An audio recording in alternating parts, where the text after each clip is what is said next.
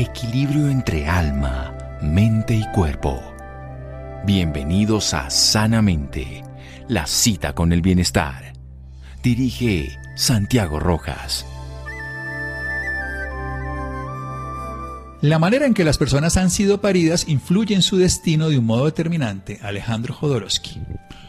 Buenas noches, estamos en Sanamente de Caracol Radio. El parto. Todos venimos a través de un parto, ya sea desde la perspectiva quirúrgica, pero venimos de un vientre y de una madre. Es indispensable para estar aquí. Todos podemos hacerlo de una manera mejor, aunque no lo hayamos tenido en nuestra posibilidad personal. Podemos humanizarlo, podemos hacerlo de manera respetuosa. Por eso vamos a hablar al respecto con dos profesionales de la salud que nos pueden llevar esto a un feliz término. Aquí ya hemos tenido a una médica, ahora tenemos también a una psicóloga, la doctora Natalia Castillo, psicóloga clínica con enfoque perinatal de la Universidad Nacional, educadora prenatal, consejera de lactancia, doula y además consultora en humanización, docente universitaria en duelo y parto humanizado. Doctora Natalia Castillo, buenas noches y gracias por acompañarnos. Doctor, buenas noches, es un placer. Bueno, qué bueno. ¿Qué es esto de doula? Que las personas seguramente no lo conocen como también se dice dula, pero, pero para ponerlo en el lenguaje castellanizado. Bueno, doctor, las dulas somos mujeres, también pueden ser hombres, pero en su mayoría somos mujeres, que nos dedicamos a darle acompañamiento fundamentalmente emocional, aunque también con algunos aspectos de confort físico, a las mujeres que están en gestación, en parto y en posparto, con la finalidad de que tengan una experiencia de mayor bienestar eh, durante este momento tan importante en la vida. Pasemos entonces a la doctora Susana Bueno Lindo, médica ginecostetra de la Universidad de Rosario, consultora en humanización del parto, docente universitaria, trabajo el parto intercultural con comunidades del Chocó y el Cauca. Aquí la hemos tenido en el programa. Doctora Susana Bueno, buenas noches y gracias por acompañarnos. Doctor Santiago Rojas, buenas noches y muchísimas gracias de nuevo por la invitación y la oportunidad. Mil gracias. Bueno, definamos esto de parto humanizado. Claro, y es que de verdad que a veces la, la gente se, se confunde o no entiende el sentido del, de, de la palabra humanizado. Y parto humanizado es como volver a significar el parto no solamente en una dimensión médica, sino entender que el parto tiene una dimensión, además de médica, en un pequeño porcentaje, una dimensión eh, también emocional, social, cultural, incluso hasta espiritual. Lo que quiere el parto humanizado es volver a promover y proteger la capacidad natural que tiene la mujer para parir y solamente reservar las intervenciones médicas para cuando sea estrictamente necesario, es ver el parto como un todo y no solamente eh, reducirlo a una dimensión médica. Sí, además yo creo que el tema médico es un accidente. Los niños nacían antes de que existiéramos los médicos. Es como cuando nosotros hablamos de la vida en símbolos y en sentidos humanos. La vida existe en el cosmos, en la naturaleza antes de los humanos y seguirá después de los humanos. Igual que los partos existen con y sin médicos y bueno, aparecen las dulas, aparecen las parteras o aparece la vecina o hasta la misma naturaleza propia. Los médicos lo podemos medicalizar, pero el parto es humano. Vamos a hablar de eso después de un pequeño corte aquí en Sanamente de Caracol Radio. Síganos escuchando por salud. Ya regresamos a Sanamente. Bienestar en Caracol Radio. Seguimos en Sanamente. Seguimos en Sanamente de Caracol Radio. Natalia Castillo, una psicóloga clínica, nos acompaña hoy. Ella es Dula, consultora en humanización, docente universitaria. Y Susana Bueno, lindo, la doctora Bueno, es médico ginecostetra, Universidad del Rosario, consultora en humanización también del parto y docente universitaria. Ella trabaja y ha hecho en comunidades, trabajo comunitario, intercultural, en comunidades del Chocó y del Cauca. Nos están hablando de ese acompañamiento que se puede hacer en el proceso del embarazo y el parto y sobre todo de llevarlo a lo que sería un parto humano, que eso es lo que somos, seres humanos. Empecemos un poquito, Natalia. ¿Cómo es la concepción, mirando nuestra realidad presente, de lo que es un embarazo y un parto frente a lo que vivíamos hace unos siglos? Porque ahora precisamente pensábamos tener el hijo en el hospital, la mayoría de la tercera parte se vuelve en cesárea, la mayoría de personas quieren que no tenga dolor. Empecemos a hablar de esa parte mental antes de llegar a la fisiológica y física con la doctora Susana Bueno. Las mujeres eh, ancestralmente, digamos, eh, hemos venido viviendo nuestras gestaciones y pariendo nuestros hijos en comunidad.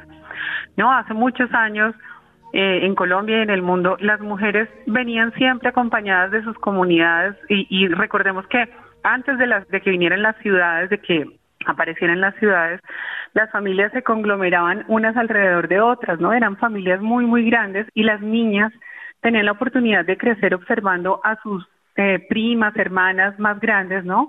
En todo el proceso de la llegada de la menarquia, el inicio, por ejemplo, de la vida afectiva, em, el embarazo, todo el, paso del embarazo y todos los otros pasos que vienen después de parir un hijo, ¿no? El parto, por ejemplo, que era acompañado por mujeres. Desde ese lugar, eh, la vivencia, digamos, de la maternidad es una vivencia un poco más orgánica. Las mujeres que estamos en las ciudades, sobre todo, pero las mujeres actuales, tenemos una vivencia un poco más solitaria, más desprendida, eh, menos anclada, digamos, al territorio. Y, y esto es un asunto, digamos, que dificulta un poco también este tránsito. Eh, en, la parte de, dónde vamos a parir, por ejemplo, actualmente, pues el, el, sistema hace que la mayoría de las mujeres tengan a sus hijos en los hospitales. Y venimos de un modelo tecnocrático en el cual eh, los protagonistas del parto eran, eh, han venido siendo siempre el personal de salud, ¿no? Que le quita un lugar de mucha importancia a la mujer. Que es la que tiene el parto. Sin ella es imposible el parto. Nosotros somos absolutamente acompañantes del proceso, si es que lo podemos hacer, pero los verdaderos gestores del proceso y los que lo están experimentando, pues es la madre y el bebé, la bebé que nace.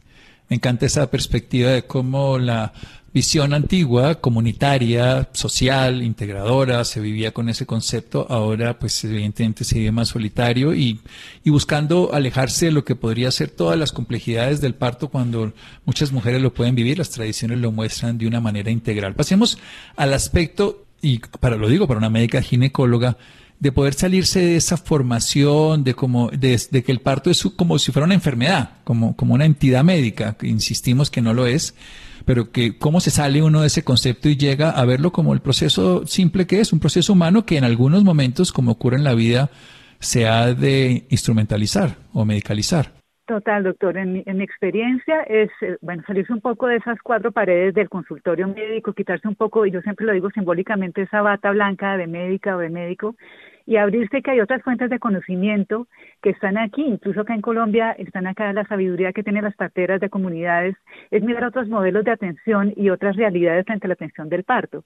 Si finalmente yo como ginecobstetra, eh, y eso fue hace 10 años, no me saliera un poco de mi zona de confort y estuviera abierta como a aprender un poco y, y desaprender, pues quizás me hubiera quedado con ese con ese único esquema de modelo tecnocrático al cual hacía referencia eh, Natalia y, es como ese esquema tan médico y tan rígido. Si integramos saberes, integramos conocimiento, lo que usted decía muy bien, doctor, eh, nosotros somos unos accidentes finalmente históricamente la atención del parto porque primero eh, ancestralmente y antropológicamente vinieron las parteras en toda la atención del parto, pues se va uno a encontrar con una realidad diferente y se sale un poco de ese esquema tan médico y tan patologizante, por decirlo de alguna manera, del parto. La gran diferencia entre el modelo de la partería y el modelo de atención médica es justamente eso. Las parteras están conectadas y sintonizadas con la fisiología del parto, lo ven en la mayoría de veces como un evento normal, mientras que quizás desde la, desde la mm, academia estamos acostumbrados como médicos y médicas a buscar siempre la complicación o siempre a patologizarlo un poco, por decirlo de alguna manera.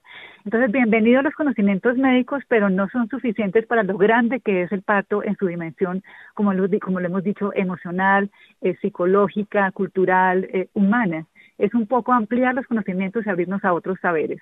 Bien, esto me encanta. Me encanta que no solamente, pues, que no tenemos que perder ser, en este caso, una ginecóloga. Lo conozco la doctora Susana. Bueno, no hay que dejar de ser lo que somos, pero hay que recuperar lo que hemos sido siendo desde antes. O sea, primero somos seres humanos antes que médicos. Primero somos seres humanos antes que abogados, que ingenieros, eh, o que psicólogos, psicólogas. Doctora Natalia, pasemos un poco ¿Cómo se recibe esta, esto mm, cuando la doctora Susana va a sitios como Chocó y Cauca? Pues esto puede sonar mucho más cómodo y mucho más fácil. Pero cuando usted como Dula y como psicóloga hablando de esta humanización, ¿cómo recibe las, las mujeres, las parejas, este tipo de afrontamiento, de acercamiento, digámoslo también? Pues bueno, en general mi observación alrededor de este momento crítico que es em, el parto, las mujeres tenemos la tendencia a enraizarnos, ¿no? A, buscar hacer nido, que es un poco como algo de lo que también se habla en las etapas del parto. Eh, y retomando lo que hablábamos hace un momento, eh, las mujeres que venimos, que estamos en la ciudad, digamos, las mujeres más actuales, estamos eh, muy solitarias y en esa búsqueda de, enraizamiento, pues viene esta necesidad o se visibiliza esta necesidad de ser vistas como los seres humanos que somos y además con las historias que traemos, que es un poco lo que suele olvidarse dentro del sistema médico, ¿no? Que hace que nos vea la persona, el médico, la enfermera que esté de turno. Entonces, mm, la búsqueda tiene que ver con el bienestar y con la conexión, que es una necesidad básica, digamos, de nosotros los mamíferos. Estar en comunidad nos permite también ser sostenidos y tiene mucho que ver con un aspecto que le va a traer mucho bienestar a las madres, a los bebés y a las familias en el tiempo del posparto, y es la red de apoyo. Si no se ha trabajado en esa red de apoyo previamente, pues es eh, un poco más difícil la vivencia, ¿no? Eh, es la búsqueda de bienestar finalmente la que, la que une a las mujeres, las que las pone en esta búsqueda eh, durante ese momento tan clave. Una red de apoyo. Todos somos uno, todos además pasamos por este proceso, ya sea como madres o como hijos, y saber que es parte de lo que nos mantiene como especie, pues nos debe hacer verlo desde ahí. Todos participar de una manera saludable y en este caso favorecerlo y volver a lo natural, un parto humanizado, un parto respetuoso. Seguimos hablando con Natalia Castillo y Sana Bueno en un momento aquí en Sanamente de Caracol Radio. Síganos escuchando por salud. Ya regresamos a Sanamente. Bienestar en Caracol Radio. Seguimos en Sanamente.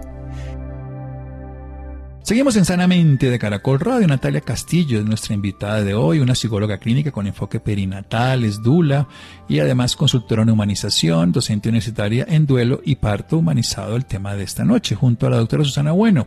Ella es una médica ginecobstetra, está la especialidad de que trabaja sobre los procesos de la mujer y en este caso también el embarazo y el parto. Consultora en humanización del parto, docente universitaria hace 10 años, por decirlo de una manera simbólica, colgó la bata, pero no porque no siga asistiendo desde la perspectiva de su conocimiento, sino porque ha integrado factores culturales, factores además simples de lo que es la naturaleza del parto. Recordemos que la vida se iba naciendo antes de que existiera la academia de cualquiera de las formas, así como las flores saben cuándo florecer y no van a consultar el departamento de agricultura ni de botánica en ninguna universidad. La naturaleza sabe cuándo hacerlo. Los seres humanos a veces intervenimos, pero solamente acompañamos de una manera saludable. ¿Cómo se maneja el dolor en este concepto? ¿Cómo se vive esa experiencia que para muchas es... Eh, muy angustiosa y que precisamente se busca evitarlo a toda costa. ¿Cómo, es la, visión del dolor, doctora Susana Bueno, en esto que llamamos parto humanizado o parto respetuoso? Eh, bueno, es una visión integradora, es por supuesto, aceptar el dolor como parte del proceso, pero aceptar que, que tiene una connotación pues diferente porque es el único dolor eh, en, que tenemos en el cuerpo humano que obedece a un proceso fisiológico la gran mayoría de las veces en el parto.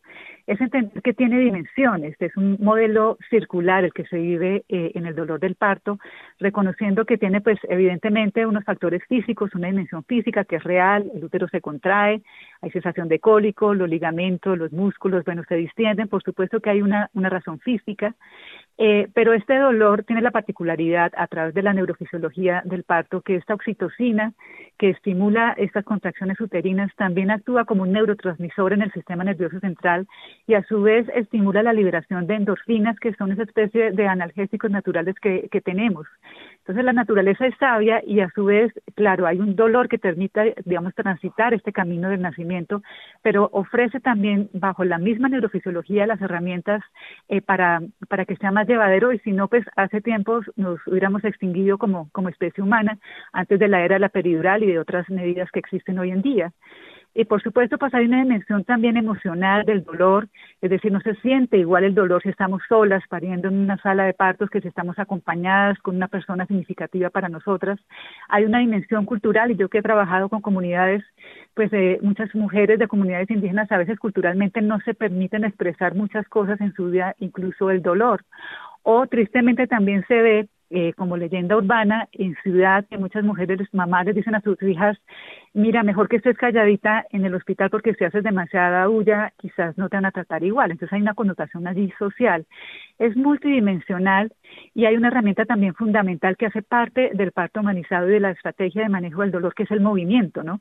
Muchas veces, y yo personalmente me formé eh, pues con mujeres que estaban inmóviles, atadas a una camilla con un suero, con un monitor, 10, 14 horas, y pues realmente quién resiste un dolor en quietud, ¿no? El movimiento es un aliado fundamental y es parte de los principios del parto humanizado también, como estrategia para el manejo del dolor. Entonces es resignificarlo, no negarlo y el parto humanizado dice, bueno, ofrezca desde el sistema de salud opciones no farmacológicas y farmacológicas para el manejo del dolor y es lo que pretende un poco eh, este movimiento, ¿no? Resignificar también que el dolor hace parte del proceso y que, bueno, hay varias necesidades de acuerdo a, pues, a cada umbral y cada situación específica de cada mujer para transitarlo. Hablemos un poquito, sigamos, doctora Susana, en no farmacológicas. Las farmacológicas pues se manejarán eh, de manera adecuada, pero las no farmacológicas, ¿qué podría ser una mujer dentro de este concepto que me parece bellísimo, de resignificarlo, de entender que es un proceso fisiológico, de integrarlo, que tiene un componente físico, los ligamentos, eh, la contracción del útero, porque también tiene muchas creencias y expectativas que también lo fortalecen. Duele más incluso el nacimiento de un mortinato que de un hijo vivo, eso también se ha visto, ¿no? Porque hay una expectativa de éxito versus ya un dolor previo. Pero ¿cómo se maneja lo no farmacológico? Total, bueno, incluso empieza desde la etapa prenatal, eh, dentro de los cursos de preparación para la maternidad y paternidad. Bueno, la respiración sigue, sigue y seguirá siendo una herramienta fundamental, es una de ellas, la respiración. Eh, prácticas de yoga prenatal, la esferodinamia, que ya algunas instituciones en Colombia pues están empezando a incorporar este famoso balón de pilates, entonces lo que todo lo que active el movimiento pues ayuda también a liberar esas tensiones eh, a nivel de, de, tendones y de músculo. Está el masaje, que es excelente y que no se necesitan pues grandes habilidades para hacer un masaje que lo puede hacer perfectamente la dula o el acompañante o la acompañante de elección. Están técnicas como la aromoterapia, por ejemplo, están técnicas incluso prenatales como el hipnoparto, la musicoterapia y finalmente la, también la, el, el, estar acompañada, ¿no? El estar acompañada pues hace que se libere menos adrenalina eh, y que se transite de una manera eh, más en paz eh, este, este, este dolor, ¿no? Entonces tenemos estas herramientas que algunas tienen soporte en la evidencia, otras no, pero de nuevo es que estamos hablando de un acto humano, no todo tenemos que soportarlo o digamos que darlo a la luz de la evidencia, sino que simplemente es cuestión de compasión y de ponerse también en el lugar eh, de esta persona que está pariendo. ¿no? Entonces tenemos todas herramientas, eh, digamos que no farmacológicas como tal, sobre todo movimiento, masaje, aromoterapia, incluso hay técnicas de acupuntura, TENS, eh, musicoterapia, y finalmente el canto también es algo muy interesante y Federic Leboyer, que fue una obstetra que en paz descanse, que estuvo en la India, muy curioso mirando cómo nacían allí los bebés y cómo parían las mujeres, introdujo a Occidente el canto carnático, que es simplemente la capacidad de vocalizar eh, y está demostrada esa conexión que hay entre, entre boca y, y perine. Entre más vocalicemos, eh, digamos que la O, la A, cantemos, así no sea exactamente el canto carnático original, también se ha descrito pues que, se libera un poco esa sensación de dolor y, es una estrategia también eh, que funciona muy bien.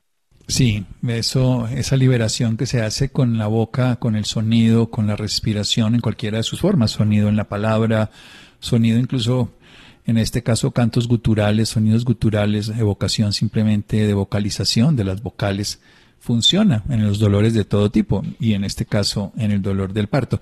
La idea a mí que me parece bello todo esto es la capacidad que tiene la mujer de intervenir en su proceso permanentemente y hablemos incluso de la pareja. Quiero que, ¿cómo se involucra la pareja, doctora Natalia? Pues doctor, la, la idea no es ni siquiera que tengamos que involucrarlo, sino que nunca pierda la conexión, ¿no? Ellos vienen conectados desde el momento mismo en el que hacen llamado, el llamado a este bebé y lo ideal sería que quienes acompañamos desde cualquiera de los ángulos y les facilitáramos tener, permanecer en esa conexión continua, ¿no? Eh, quizás pudiésemos hacer algunos ajustes a la forma en que abordamos a las familias en el sistema médico y entonces que estas consultas que hay mes a mes donde la madre eh, revisa sus exámenes y toma sus medidas, no sea únicamente ella, sino que sean en pareja, ¿no? De manera que cuando llegue el momento del parto no parezca una novedad invitar al esposo, si es la persona que la madre elige para que la acompañe, eh, invitarlo a, estar en el parto, ¿no? Que, que no sea que no seamos nosotros quienes tengamos que incluir, sino que desde el principio no se le excluya, de manera que él también pueda participar activamente en los cuidados del bebé, en los cuidados a la madre durante el posparto y esto le va a potenciar también a él el vínculo y la conexión durante todo el tiempo eh, del desarrollo de la crianza. Es lo más interesante eso que empieza diciendo, no hay que involucrarlo, sino que hay que pues estar allí, pero no siempre, infortunadamente, está allí. Lo, interesante de todas maneras es que esto es un proceso de dos y por supuesto ya será de tres. Doctora Natalia, ¿cómo manejar el temor? ¿Cómo, cómo afrontar el miedo? No solamente al dolor, que es, ya lo estábamos hablando, hay estrategias y todo, sino miles de miedos. Durante el embarazo se generan miedos, miedo a ser madre, miedo a la maternidad, miedo a todo lo que significa económico, social, el cambio de rol, la relación de pareja. ¿Cómo se afronta esto? Aquí hay una exploración bien bonita que las parejas tienen como la oportunidad y que los invitamos, digamos, a hacer y es durante el periodo de la gestación es importante explorarnos a nosotros mismos sobre cuáles son las formas que usamos, por ejemplo, en torno, uniéndolo un poco con lo que mencionaba hace un momento del manejo del dolor. Necesitamos conocernos y conocer cuáles son las formas, cuáles son las formas que usamos para manejar el dolor, cómo nos comportamos ante la presencia de, de, la soledad, de, de la desnudez, de los fluidos, del miedo, de la incertidumbre, porque van a ser las mismas formas que van a aparecer durante el trabajo de parto y el parto.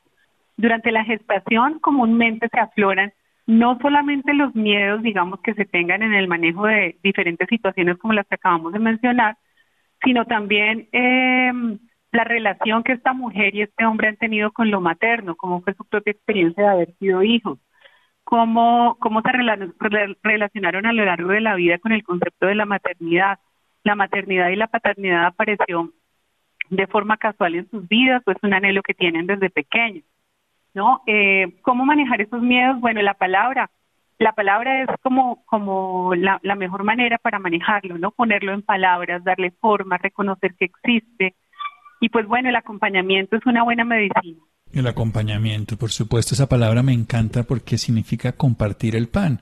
El compañero es aquel que comparte el pan y lo que uno está dando ahí pues no es solamente pan en el sentido de comida, sino de sustento, apoyo, nutrición, afecto, cariño y confort, que también hay que darlo.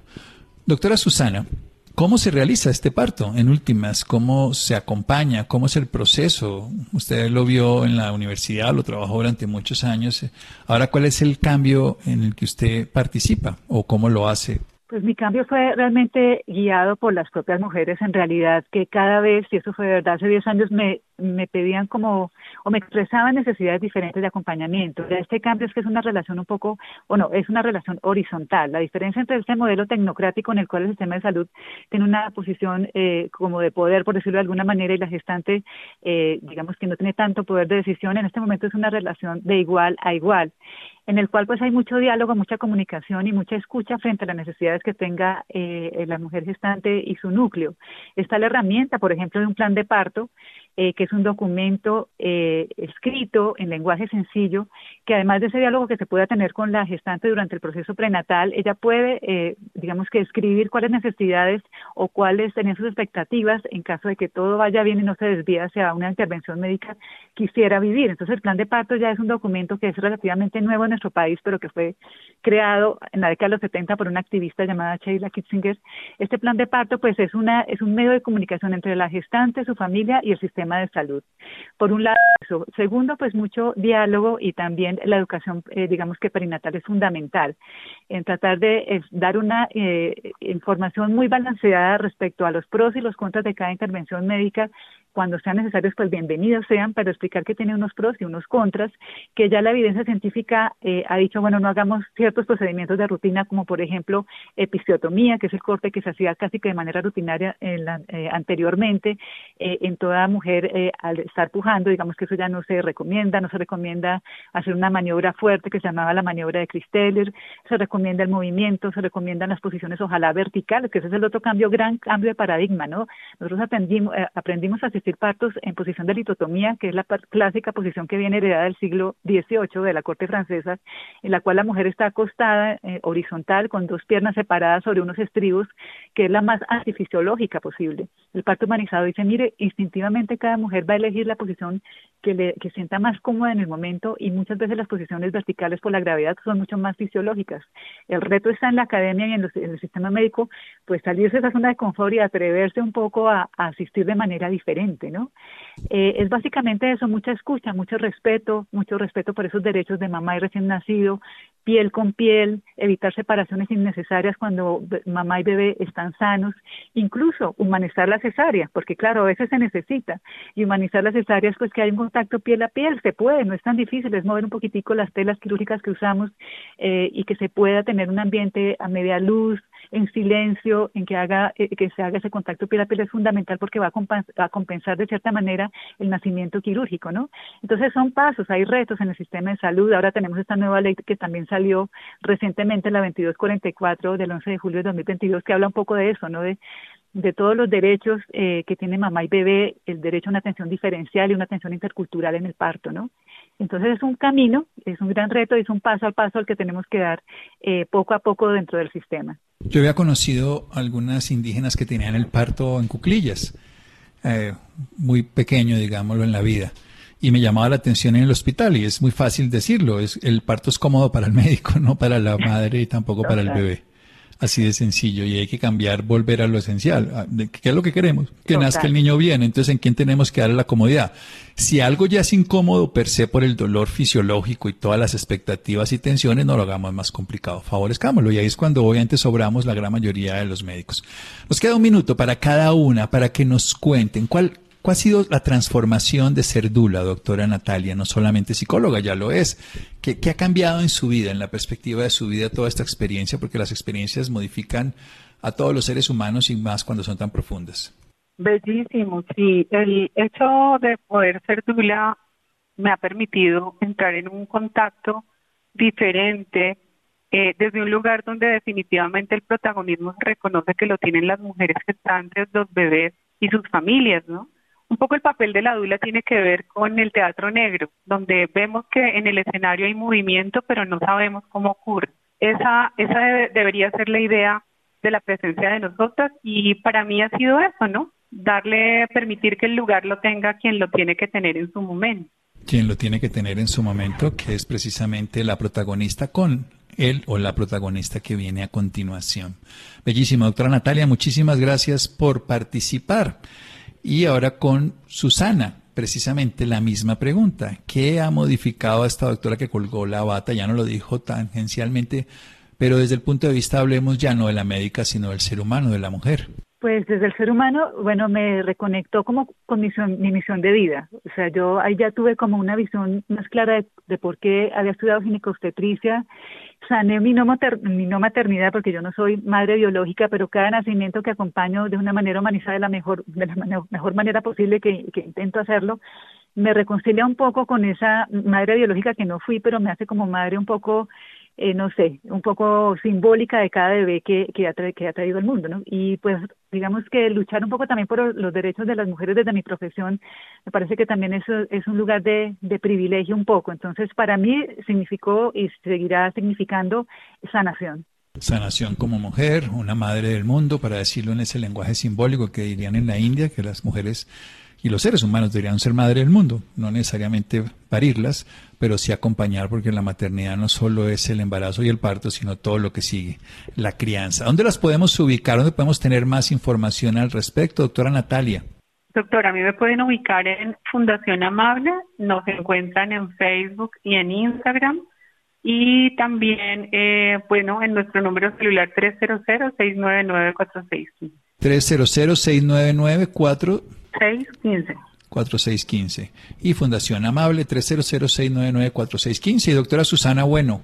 Me pueden encontrar en Instagram, el perfil es DRA Susana Bueno o en mi página web www.doctorasusana.com o el teléfono de contacto es el 317 507 2055.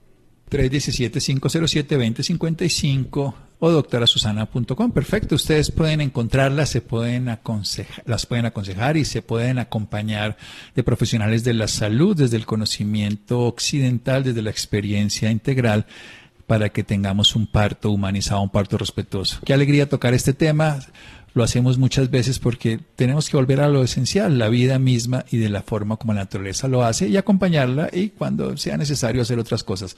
Pero entre menos es más. Muchas gracias, doctora Natalia. A usted, doctor. Feliz noche. Feliz noche, doctora Natalia. Doctora Susana, feliz noche y muchas gracias. Muchísimas gracias, doctor Santiago, de nuevo por la oportunidad y una feliz noche. Mil gracias. Seguimos en Sanamente de Caracol Radio. Muchas gracias. Síganos escuchando por salud.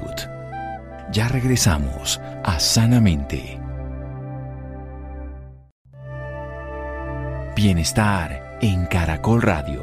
Seguimos en Sanamente. Seguimos en Sanamente de Caracol Radio. Trabajo en casa o en oficina, cuidar la salud y evitar estas lesiones en el trabajo. Nos enseña Isidro. Buenas noches.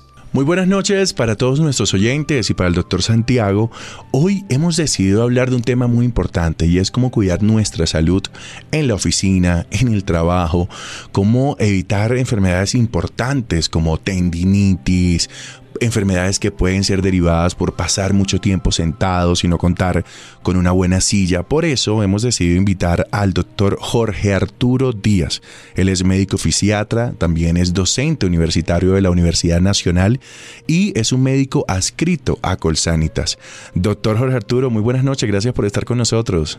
Isidro, buenas noches, Muchas, muchísimas gracias por la invitación y aquí a la orden. Doctor, empecemos por decir cómo cuidar nuestra salud desde casa o desde la oficina. ¿Qué tan importante es a veces parar o qué tan importante es estar escuchando lo que nuestro cuerpo dice? Sí, bien, bien, bien importante lo que lo que apunta usted. Digamos, eh, lo fundamental para cualquier persona, independientemente pues de que sea un trabajador o no, es procurar mantener hábitos de vida saludables. Y, en cuanto a lo que nos ocupa, eh, que son pues los dolores crónicos, los estos desórdenes de dolor musculoesquelético que, que usted mencionaba, es supremamente importante el ejercicio, mantener los músculos tonificados, estar acondicionado físicamente, ¿cierto? Obviamente el control del peso también es fundamental porque pues en la medida en que en que sometamos a nuestro cuerpo a, a sobrellevar un mayor peso del que o para el que está preparado, pues seguramente van a aparecer primero estos cuadros dolorosos que, que usted mencionaba al comienzo.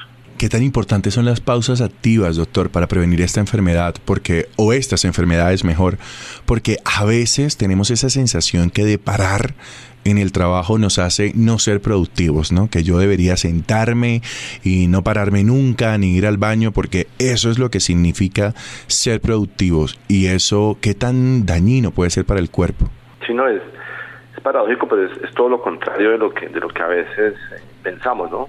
Eh, el hecho de estar mucho tiempo en una misma posición, ¿cierto? Va a, conllevar a que los músculos, los tendones, eh, los tejidos estén sometidos a una tensión excesiva, ¿cierto?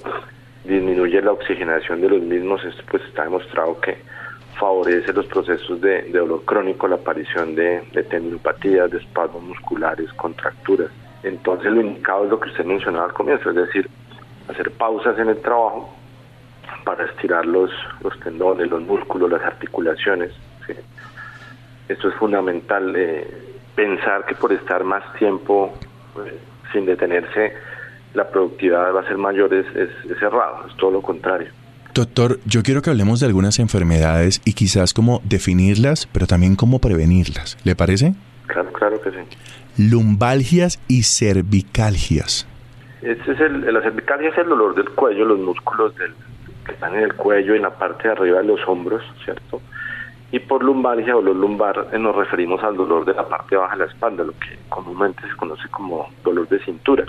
Son dos de los motivos de consulta más frecuentes, no solo en la consulta especializada de fisiatría, sino incluso en medicina general, en medicina familiar, son quizás dos de los diagnósticos más frecuentes, y no solo en Colombia, a nivel mundial. Eh, la prevención de, de, este par de, diagnósticos, pues eh, parte de lo que decíamos al comienzo, ¿cierto? Eh, para el cuello es fundamental las posturas, ¿cierto? Trabajar, estar, como decíamos ahora, mucho tiempo en la misma posición, a veces con una mala alineación de la, de la pantalla del computador. Es bien importante que la pantalla del monitor del computador esté alineado más o menos a la altura de los ojos. Esto es bien importante. Eh, el dolor lumbar también tiene pues otros otros condicionantes que están demostrados, como decíamos al comienzo, el sobrepeso, el desacondicionamiento físico, el imbalance muscular en los músculos abdominales, los músculos de la espalda. Por esto es bien importante que, los pacientes o, o las personas eh, hagamos actividad física regular y tengamos los músculos tonificados. Esto es bien, bien importante. Síndrome del túnel carpiano.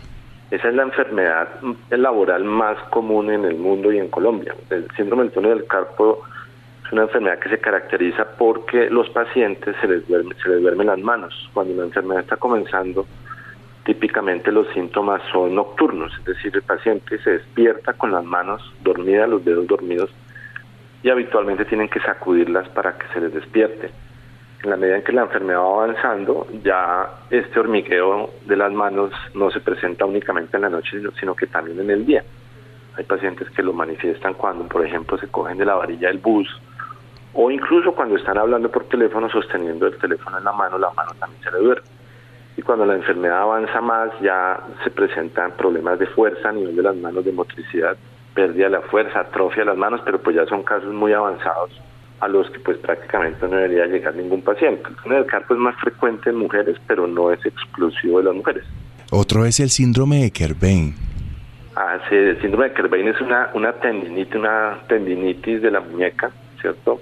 Al lado del pulgar que se presenta también en personas eh, que realizan eh, movimientos repetitivos con las manos, que trabajan con posturas mantenidas e inadecuadas de las muñecas, manipulando también a veces objetos pesados, ¿cierto? Entonces la suma de todos estos factores de riesgo va a favorecer que aparezca la enfermedad y lo que es peor que se cronifique, ¿cierto? Porque todos estos cuadros dolorosos que hemos mencionado, lo, mencionado lo peor es cuando se cronifican en el tiempo, es decir, que el dolor pasa de tres meses. Aquí pues es obviamente mucho más difícil de, de intervenir y de controlar. Doctor, otra enfermedad, otra lesión también puede ser eh, la conocida como la lesión del manguito rotador. ¿En qué consiste esta? La, la lesión del manguito rotador también es una tendinopatía, es decir, una, una afectación de los tendones, en este caso del hombro. Son cuatro, cuatro tendones del hombro que se, se unen en uno solo prácticamente, que se conoce como el manguito rotador porque abraza la cabeza del húmero, que es el hueso del, del brazo. Son cuadros también muy, muy dolorosos que también se ven, se ven favorecidos por algunas actividades laborales, principalmente por trabajar en una postura normal del hombro, es decir, trabajar con los brazos elevados, manipulando muchas veces cargas, pesos elevados, y también producen unos cuadros dolorosos bien importantes, bien discapacitantes, no solo al momento de trabajar, sino incluso cuando duerme. El paciente manifiesta que cuando se recuesta se, se duerme sobre el lado afectado la noche en la cama el dolor aparece muy, muy intenso. Entonces puede llegar a ser supremamente limitante, repito, tanto en el día como en la noche. Doctor, a veces yo siento que nos acostumbramos un poco a la incomodidad. ¿Por qué le digo esto? Yo soy un hombre que mide 1,87. ¿sí? De alguna forma soy mucho más alto que la mayoría en todos los lugares donde he trabajado. Y de alguna forma uno se acostumbra a que la silla le quede de tal manera, a que de pronto ergonómicamente no se ajusta y como que uno se acostumbra a esta incomodidad. Eso es una buena idea, es una mala idea y hasta dónde uno debe decir, ya, aquí esto no me lo soporto más, es necesario hablar con mi empresa o es necesario comprar eh, una silla nueva. ¿Cómo manejar estos temas cuando uno de alguna forma se ha acostumbrado a esa incomodidad? No, no, terrible. Esto pasa, pasa no solo con personas con, con talla elevada como usted, sino también lo contrario, personas que tienen una talla baja, que se sientan y le quedan las, las piernas colgando en la silla, por ejemplo, no pueden apoyar los pies. Como le decía, le puede quedar el, monitor del computador muy, o muy alto o muy bajo, ¿cierto? Planos de trabajo inadecuados digamos, lo importante es que todas las empresas al momento de vincular a un trabajador deben realizar las adaptaciones ergonómicas necesarias para adaptar el puesto de trabajo al, individuo y no lo contrario, que el individuo se termine adaptando a las malas al, puesto de trabajo, porque aquí es donde se van a, favorecer la, presencia, la aparición de todos estos cuadros de, de dolor musculoesquelético crónico, ¿cierto? Entonces esto es, esto es eh, función y obligación del, del empleador, repito, adaptar el puesto de trabajo a las condiciones eh, antropométricas del, trabajador, del individuo. Doctor Jorge Arturo, muchísimas gracias por estar con nosotros y explicarnos eh, estas lesiones tan importantes o estas, o estas enfermedades mejor que, que además podemos prevenir. Por supuesto. Hoy Isidro, muchísimas gracias a, ti por la invitación y como decíamos al comienzo, pues invitar a, todas las personas que nos están escuchando a, modificar sus hábitos de vida, hacer actividad física de manera regular, eh, controlar el peso, hacer pausas activas, estiramientos. Eh. Muchísimas gracias por estar con nosotros. Feliz noche. Con todo gusto, muchísimas gracias a ti y a todos ustedes. Gracias Isidro, gracias a Mario, gracias a Ricardo Bedoya. Quédense con la voz en el camino con Ley Martín. Caracol piensa en ti. Buenas noches.